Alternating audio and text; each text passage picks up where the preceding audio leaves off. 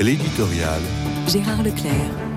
Voilà plusieurs jours que j'hésite à commenter le fait divers que l'on pourrait mieux qualifier de fait de société à la une de l'actualité. Que pourrais-je dire en effet de l'affaire Pierre Palmade, sinon l'accablement et la tristesse que je partage avec tout le monde? Est-il besoin de faire la morale, comme on dit, alors qu'elle s'impose d'elle-même, sans qu'il soit besoin de se répandre en explications et en indignation? Simplement, ce qu'a dit la sœur de Pierre Palmade est significatif de l'état d'âme d'un pauvre homme qui médite dans quel abîme il est tombé, sans espoir de pouvoir se justifier de quelque façon ou réparer les maux infinis qui ont résulté de sa conduite.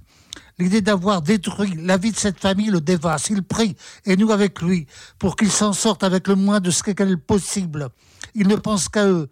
Aussi vain que cela puisse paraître, Pierre leur demande pardon du plus profond de son âme. Faut-il entendre là un écho du psaume? Des profondeurs, je crie vers toi, Seigneur. Seigneur, écoute mon appel.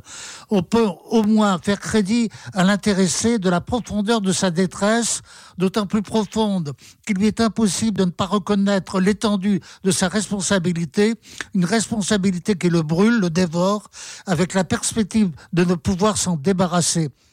C'est certes à la justice d'évaluer cette culpabilité en termes de droit avec la sanction qui lui correspond.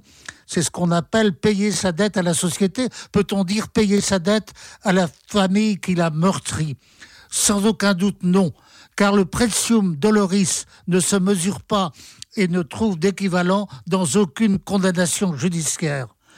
Peut-être en définitive que la leçon de cette épouvantable affaire est d'abord à tirer du point de vue de la société et des mœurs. Si ce genre de mœurs n'est que trop répandu, n'est-ce pas la société de se remettre profondément en question?